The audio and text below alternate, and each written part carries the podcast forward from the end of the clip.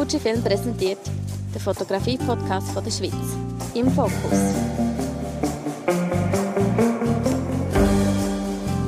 Fujifilm wünscht gute Unterhaltung. Ich bin heute unterwegs für unseren neuen Fujifilm-Podcast und zwar in Bern beim Niklas Eschenmoser. Hallo Niklas, ich freue mich ganz fest, dass du uns Rede und Antwort stehst bei unserem Podcast. Hallo Fabian. Du bist ja eigentlich ursprünglich aus St. Gallen, 23, studierst Multimedia Production, bist leidenschaftlicher Landschaftsfotograf mit Fokus auf die alpinen Berglandschaften. In deiner fotografischen Arbeit verfolgst du das Ziel, die alpine Landschaft von ihrer unberührtesten Seite zu dokumentieren. Du hast schon diverse Projekte fotografisch umgesetzt, nicht nur in der Schweiz, sondern eben auch im Ausland. In deinen Arbeiten beschäftigst du dich oft mit den Gletschern und die schönen und komplexen Strukturen und Formen. Für unser Fujifilm-Projekt More Than Full Frame mit der ganz neuen GFX 100S bist du mit uns auf einer hochalpinen Bergtour auf über 3900 Meter über Meer auf der Ebene Flur unterwegs gesehen. Das im November letzten Jahr 2020. Wir haben dich mit einem kleinen Fujifilm-Team begleitet, über zwei Tage, inklusive Bivakieren auf dem Gletscher. Und da hat man schnell gemerkt, dass die Kälte eigentlich nicht nur die grösste Herausforderung ist, sondern es hat noch viele andere Challenges gegeben. Niklas, kannst du uns eigentlich so ein bisschen deine eindrücklichsten Momente von der Expedition in deinen eigenen Worten wiedergeben? Also es hat eigentlich alles angefangen am kalten Morgen, recht früh in Lutherbrunnen, wo wir dann losgeflogen sind mit extrem viel Gepäck, Zelt, Nahrung für zwei Tage und jegliches. Und äh, mir hat es extrem gefreut, dass ich die neue GFX 100S in, in dieser unglaublichen Landschaft kann testen kann. Und mit im Gepäck war das GF äh, 23, das GF 30, das GF 50 und 100 bis 200 mm. Genau, und wir sind dann äh, von Lutherbrunnen losgeflogen bis unterhalb von der Ebene Flue. Und da mag ich mich auch äh, erinnern, wo wir dann über den Grat geflogen sind und das erste Sonnenlicht so ins Gesicht geschonen hat. Und wir haben das erste Mal so auf den Aletsch-Gletscher gesehen, sind, sind wir fast ausgeflippt. Und der Stefan, der Bergführer, hat auch gesagt, wir sollen nicht so ins Mikrofon hineinschreien, er nicht gehört. Und das war wirklich sehr eindrücklich, die mega Weite das erste Mal gesehen. Und wir sind dann auch angekommen bei, beim Biwakplatz in dieser riesigen Eiswüste und sind dann auch direkt weiter auf die Ebene Flur, die ist fast 4000 Meter hoch. Und ich bin dann dort auf dem relativ ausgesetzten Grat entlang gelaufen und die extrem Weitsicht äh, kann ich mich vor allem daran erinnern, wo du über die, über die Schweizer Alpen gesehen hast und ja, sogar das Matterhorn. Ganz weit weg, ja. ja, genau. Und da ist vor allem das 100 bis 200 mm ins Spiel gekommen. Und ja, extrem viele Bilder können machen von dieser Aussicht. Und ja, die neue GFX 100S habe ich auch dort wirklich das erste Mal richtig können ausprobieren und es war eigentlich es war wahnsinnig gewesen. obwohl sie eigentlich obwohl der Tele relativ groß ist, hat es extrem handlich und leicht angefühlt und das war recht schön dort. Und wir sind nachher weiter auf der Seitenschulter der Jungfrau und dort hat man wie auch nochmal eine neue Perspektive bekommen vom Aletschgletscher, also von oben ab. Man kann sich das vorstellen wie ein bisschen von der, von der Jungfrau Joch aus. Und ja, für mich habe ich bis jetzt den Aletschgletscher erst immer von unten gesehen, darum war das für mich recht speziell. Gewesen. Und ja, dort haben wir auch in kürzester Zeit das Videomaterial filmen und ich musste meine Bilder machen. Wir waren recht unter Zeitdruck, gewesen, aber grundsätzlich haben wir eigentlich alles dort können machen. Ist eigentlich die grösste Challenge in diesen Momenten gewesen, dass du wirklich fotografisch und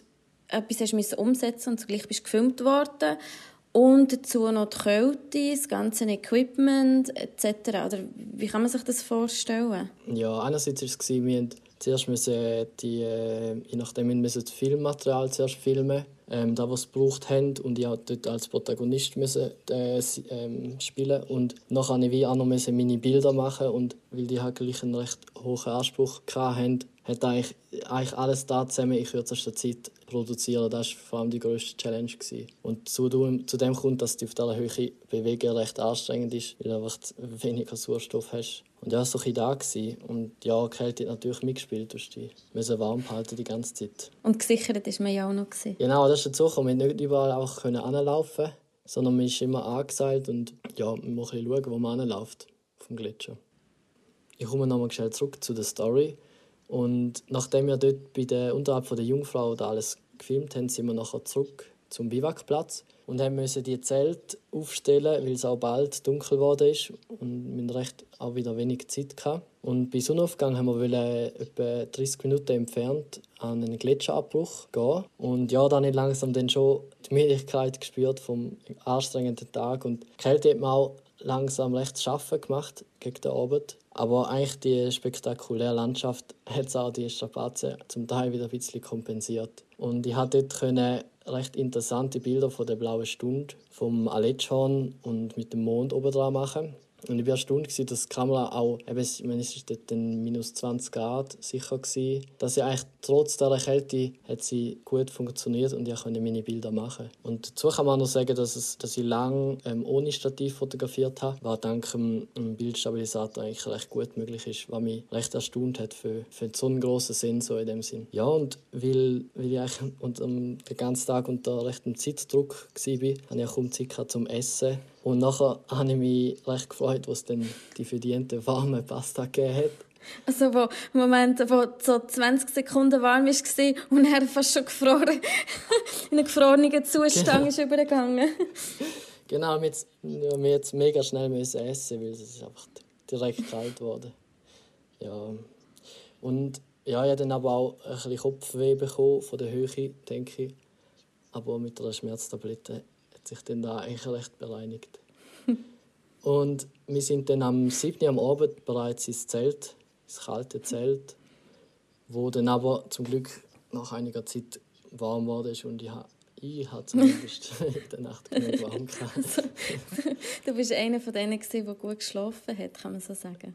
Ja, gut ist vielleicht lieber übertrieben.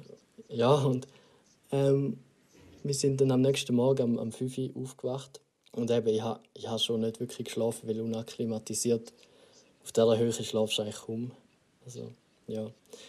Und es hat einen Kaffee gegeben und eingefrorenes Brot, wo, man, wo der Stefan noch hat auftauen auf dem Kocher. Also, mhm. genau. Und nachher haben wir uns auf den Weg gemacht, wieder zum Gletscherabbruch. Aber das mal ein bisschen tiefer in die Spaltzone rein. Und Genau, und ich dann mit dem Weitwinkelobjektiv, also mit dem 23er und mit dem 30er, habe ich die Spalte im Vordergrund zusammen mit den großen Bergen im Hintergrund können fotografieren, wo dann auch noch das weiche Licht von der, vom Sonnenuntergang, Aufgang, Entschuldigung, reingekommen ist. Aber man muss auch hier sagen, nachher ich habe meine Zeche eigentlich nicht mehr gespürt. Und ja, ich bin dort recht erstaunt über den Dynamikbereich von der GFX 100S, dass es so der, der helle Himmel und der mega dunkle Vordergrund, weil noch kein Licht war im Tal, recht gut gepackt hat. Und ich konnte wirklich da auffassen, wo ich ziemlich mit dem Auge wahrgenommen habe. Und das ist jetzt für mich schon nochmal in dem Sinne ein Upgrade zu anderen Kameras, die ich benutzt habe. Hast du eigentlich dort auch ohne Stativ geschafft? Oder mit? Mhm. Ich habe am Anfang noch ganz kurz mit, wo es noch wirklich recht dunkel war. Und nachher habe ich schnell den verzichtet auf Stativ, weil ich einfach ein bisschen flexibler war. Und auch dort haben wir halt wieder müssen das Filmmaterial und die mhm. Fotografie mhm. müssen relativ zeiteffizient machen.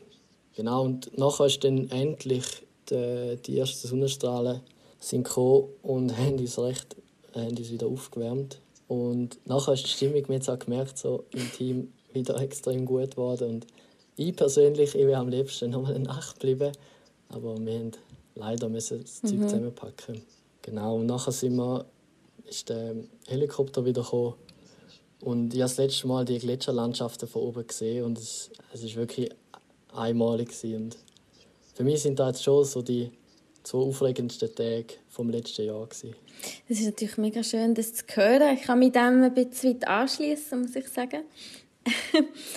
Deine fotografische Serie zu dem Projekt, das du erstellt hast, mit der GFX 100S. Kannst du uns etwas noch ein mehr zu dieser Serie erzählen, was, wie du vielleicht darauf vorbereitet hast, ähm, welche Bilder was du ausgewählt hast? Genau, im Vorhinein habe ich mich recht auf Google Earth informiert und geschaut, wie solche die Winkel sind und vor allem auch, wie das Licht kommt und ja, durch den Tag, weil es halt eher eigentlich keine Wolken hatte, wo man muss man recht viel mehr aufs Licht schauen und ich bevorzuge da eher Gegenlicht. Und zu, äh, zum Glück ist da eigentlich auch, habe ich da recht gut können umsetzen, dass ich oft Gegenlicht hatte. Und die Serie habe ich versucht, in dem Sinn die, die, vor allem die, die Landschaft einfangen und verschiedene mit Weitwinkelbilder machen und mit den Telebilder machen, eigentlich, dass ich eine Dokumentation von diesen zwei Tagen, was wir von dieser Landschaft gesehen haben. Bist du also überzeugt davon gesehen? Da bin ich sehr überzeugt okay. Was ist denn für dich persönlich eigentlich More Than Full Frame? Wie würdest du das interpretieren in deinen Worten? Für mich bedeutet das eine High-End-Bildqualität in so einem kompakten Body zu haben.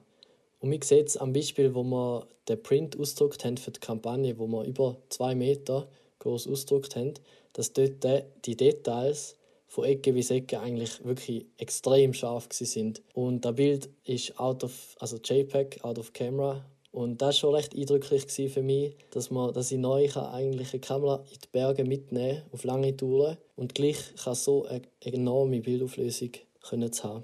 Bis anhin hast du eigentlich mit dem X-System fotografiert. Genau gesagt, ja eigentlich mit der XT4. Wie ist denn für dich gewesen, auf das GFX-System zu wechseln und halt gerade in diesen extremen Bedingungen? Ja, für mich ist eigentlich der Wechsel relativ flüssig gegangen. Ich meine, die äh, Funktion und die Bedienung ist relativ ähnlich wie bei der XT4. Einfach, dass äh, die GFX ein bisschen größer ist, aber immer noch extrem handlich und auch mit einem guten Griff hat sich jetzt für mich nicht wirklich wie ein riesen Wechsel angefühlt. Für mich hat halt eine Kamera immer den Anspruch, dass ich, wenn ich fotografiere, dass ich eigentlich die Kamera nicht wirklich merke, dass ich sie bediene, dass es flüssig läuft und sie mir irgendwie dem Sinn nicht im Weg steht. Und da kann ich sagen, da hat GFX 1A gemeistert. Also da. Die letzten Touren macht mir für gewöhnlich im Frühling oder im Sommer. Äh, wir waren jetzt im November unterwegs. Gewesen. Und wie hat sich denn das jetzt äh, für dich fotografisch verhalten? Ja, Gletschertouren im November sind eigentlich nicht so, die ist nicht so die beste Zeit, weil die Spalte noch nicht ganz zugeschneit ist und man nicht einfach, man nicht einfach drüber gehen in dem Sinn. Und im Sommer sind halt, wenn es keinen Schnee drauf hat, sieht man recht gut, wo die Spalten sind und wo es runtergeht. Und da war halt eine Challenge, weil wir sind recht beschränkt auf, dies, auf die paar wenige Meter, wo man gehen konnte, bevor man dann nicht mehr genau gewusst haben, ob es jetzt nicht runtergeht. Und vom Licht her ist im November eigentlich nicht schlecht durch den Tag durch, weil die Sonne relativ tief steht, im Gegensatz zum Sommer. Aber was dafür ähm, mitspielt, ist, dass man weniger Zeit am Tag, durch den Tag hat, dass um 5 Uhr ist die Sonne schon untergegangen und da hat halt uns auch wieder ein bisschen, ein bisschen Zeitdruck gegeben. Mhm, stimmt. Ich glaube sogar ein bisschen früher als 5 Ja. Dafür muss man nicht so früh aufstehen. Also im Sommer muss man noch früher aufstehen, um den Sonnenaufgang zu fotografieren. Gerade eben bei den tiefen Temperaturen kann ja einiges schief gehen in Bezug auf das Equipment. Worauf hast du jetzt besonders geachtet? Ja, ich habe vor allem geschaut, dass ich die Akkus ähm, näher am Körper habe, dass die eigentlich einfach warm bleiben und dass ich, wenn ich einen neuen Akku rein tue, dass der schon warm ist. Und das macht eigentlich den grössten Unterschied. Und was dazu kommt, ist, dass man vielleicht Kamera, wenn man sie nicht braucht, dass man sie versorgt in den Rucksack oder je nachdem sogar die Kamera auch an den Körper nimmt. So Sachen sind schon wichtig. Und auch im Zelt am Abend, dass man die Kamera in warmen Abteil, ins warme Abteil nimmt vom Zelt.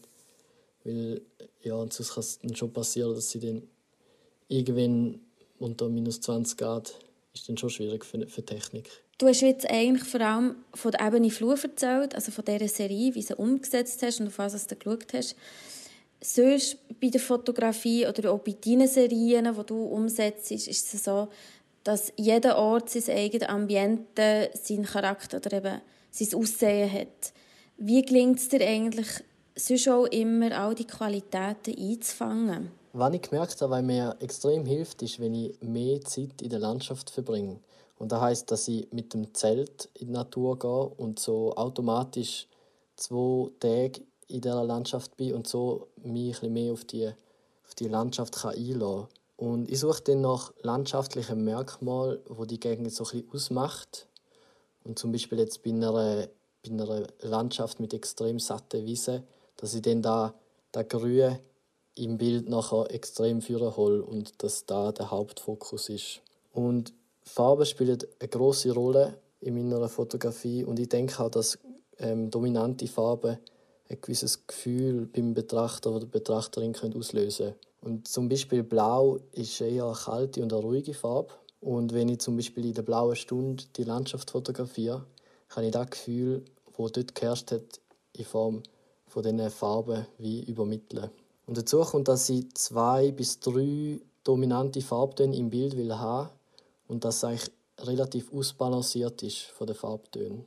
Und ich mache oft Detailaufnahmen von prägnanten Formen oder Strukturen, vor allem mit dem Tele und versuche so ein bisschen auf Details auch von der Landschaft einzugehen. Was ich auch oft darauf schaue, ist, dass ich starke Kontraste im Bild habe. Und das heißt, dass ich entweder Landschaftstypen voneinander abheben lasse, zum Beispiel Eis und Fels, oder dass ich den Kontrast mit äh, Licht machen kann. Und ich, ich strebe auch immer nach, zum möglichst schlichte und auch minimalistische Bilder zu machen und dass wirklich weniger mehr ist. Und da hilft eigentlich auch, dass das Hauptmotiv verstärkt wird und so der Blick extrem gelenkt wird. Und wie wichtig ist denn die Nachbearbeitung? Nachbearbeitung spielt in meiner Fotografie eine recht große Rolle, weil ich wie dann nochmal das Hauptmotiv verstärken kann, indem ich gewisse Teile dunkler oder heller mache oder gewisse Farben nochmal ein bisschen rausholen kann. Und ich denke schon, dass viele von meinen Fotografien klar noch verbessert werden mit der Nachbearbeitung. Deine grosse Leidenschaft ist es ja eigentlich, Zeit in unberührter Natur zu verbringen und die fotografisch zu dokumentieren. Was fasziniert dich eigentlich denn so daran und wie bist du überhaupt dazu gekommen, alpine Landschaften zu fotografieren? Für mich hat es eigentlich angefangen, dass ich vor gut vier Jahren mit Kollegen angefangen habe, in die Berge zu gehen. Und was mich bis jetzt noch fasziniert, ist, dass die Berge für mich wie so ein gewisser Erholungsort ist und ein gewisser Rückzugsort beinhaltet. Und in den Bergen kann ich wie ein bisschen auf Grundbedürfnisse zurückkommen. Und das heißt, dass man sich eher muss fragen so hat man genug Essen dabei, wo schläft man? Und das ist so die, die, grob, die grobe Landschaft einem wieder ein bisschen zurückholt und so auch ein, ein mega Kontrast ist zu der modernen Welt. Und das ist etwas, was mich extrem fasziniert. Und genau, und das ist eigentlich dann von einer, von einer Leidenschaft wie zu einem Bedürfnis geworden, immer in die Berge zu gehen. Und es hat dann auch eben Sommer gegeben, wo ich fast jedes Wochenende mit dem Zelt unterwegs war und lange Touren gemacht habe. Was fasziniert dich jetzt aber eigentlich so bei den Gletschern und was hast du da damit für ein Anliegen? Ja, bei den Gletschern ist es so, Gletscher sind vergänglich und da, wo wir jetzt sehen, werden zukünftige Generationen vielleicht nicht mehr sehen. Und für mich ist es ein Anliegen, ein gewisses Zeitzeugnis von den Gletschern, wie sie jetzt sind, zu machen, um auch ein bisschen zu zeigen, was ähm, unsere Alpen dominiert hat. Und ich würde auch mit dem so die Faszination für die Natur vermitteln und so ein das Bewusstsein für die Natur stärken. Und ich denke, wie, wenn, wenn, wenn wir mehr Faszination für die Natur schaffen lernen in der Gesellschaft und wenn mehr Leute sich anfangen zu interessieren für das, sind auch mehr Leute bereit, sich wirklich für den Naturschutz einzusetzen. Und was ist für dich das Wichtigste in einem guten Bild? Ja, das Wichtigste ist fast, ähm, wann ich für einen persönlichen, emotionalen Bezug zum Bild habe. Also der muss stimmen und da heißt also ein bisschen, wie viel Aufwand hat es gebraucht, um da Bild zu machen. Und da hängt oft so mit den Erinnerungen zusammen. Und ich habe das Gefühl, dass ich dann eine stärkere Verbindung zum Bild habe und dass, es dann auch, dass ich dann auch mehr Freude habe zum Stylen. Und natürlich muss das Bild auch ins, Kon ins Konzept von einer Serie passen, wenn es eine Serie gibt. Und es soll auch so die Geschichte vom Ort möglichst aussagekräftig vermitteln. An welchem Projekt bist du jetzt äh, momentan dran? Ja, momentan beschäftige ich mich immer noch mit dem Projekt, das ich Fleeting Glaciers genannt habe. Dass ich eigentlich die verschiedenen Charakterzüge von Gletschern auffasse in relativ abstrakte und surreale Bilder und das dann eigentlich in einer Gesamtheit von diesen Bildern, also in der Serie, dass ich dann das Thema Gletscher eigentlich vollumfänglich kann erzählen kann. Und ich bin eigentlich etwa schon drei Jahre an dem dran. Und dass es wirklich eine Serie wird, habe ich aber erst letztes Jahr im Frühling gemerkt, wo, wo ich einfach wie, wo ich wie denke, dass so, ja, das ist da, wo mich am meisten fasziniert jetzt in der hochalpinen Welt sind die Gletscher und dass ich eigentlich den Fokus mehr will auf das setzen. Und ich bin dann auch letzten Sommer nur, also zwei, zwei Wochen etwa in der Schweiz umgereist und bin nur an Gletscher an verschiedenen, allem im Wallis und habe dann so können die, die Serie noch recht gut weiterführen und ich bin jetzt noch nicht ganz sicher, wie ich, wie ich noch weitergehe in dem. Es ist ein immer schwierig, um noch etwas Neues, etwas Neues äh, können erzählen von dem großen Thema und weil, wir auch schon, weil ich auch schon recht viele Bilder habe. Aber ich denke, es wird mich sicher noch beschäftigen. Und ja, ich freue mich darauf, da noch weiterzuführen. Und so ein bisschen der Ausblick ähm, für das 21. Gerade mit der GFX 100S. Welche Orte stehen jetzt bei dir noch auf der Agenda? Welche was du geplant hast zum Besuchen? Ja, ich war vor eineinhalb Jahren in Georgien, einen Monat. Und die, Fas die Landschaft hat mich extrem fasziniert. Es ist so ein un unberührt und extrem wild. Und ich würde eigentlich gerne im 21. nochmal dort hin, je nachdem, wie sich die Situation entwickelt. Und eigentlich dort die, die, die Serie, die ich dort angefangen habe, noch vervollständigen. Und vielleicht auch ein bisschen mehr auf Kultur eingehen und nicht nur Landschaften zu machen. Und was mich sicher auch weiter wird beschäftigen, ist, sind ähm, Landschaftsfotografien in der Schweiz zu machen. Und ich freue mich natürlich auch äh, darauf, dass ich da mit der GFX 100S machen kann. Ja, das klingt auf jeden Fall alles sehr spannend. Also ich freue mich auf alles, was kommt, was du willst publizieren und willst umsetzen mit der GFX 100S in der hochalpinen Landschaft und äh, Gletscher. Und ich danke dir ganz, ganz fest für das spannende Gespräch und vor allem für deine Inputs und so ein bisschen behind the scenes von dieser ganzen Produktion, die wir zusammen im November umgesetzt haben. Merci viel, viel Niklas. Ich hoffe, dir hat es auch so wahnsinnig viel Spass gemacht. Mir hat auf jeden Fall der Ermo reingenommen, für hochalpine Touren zu machen. Ja, danke dir vielmals, Fabian, auch für das spannende Gespräch. Und ja, ich hoffe, wir sehen uns mal irgendwo auf den Bergen mal wieder. Und äh, ich freue mich auf weitere Abenteuer dann mit der GFX 100S. Im Namen von Fujifilm bedanke ich mich ganz herzlich fürs Zuhören. Ich freue mich auf euer Feedback und wir hören uns bei der nächsten Folge im Fokus, präsentiert von Fujifilm. Au revoir, arrivederci und auf Wiedersehen.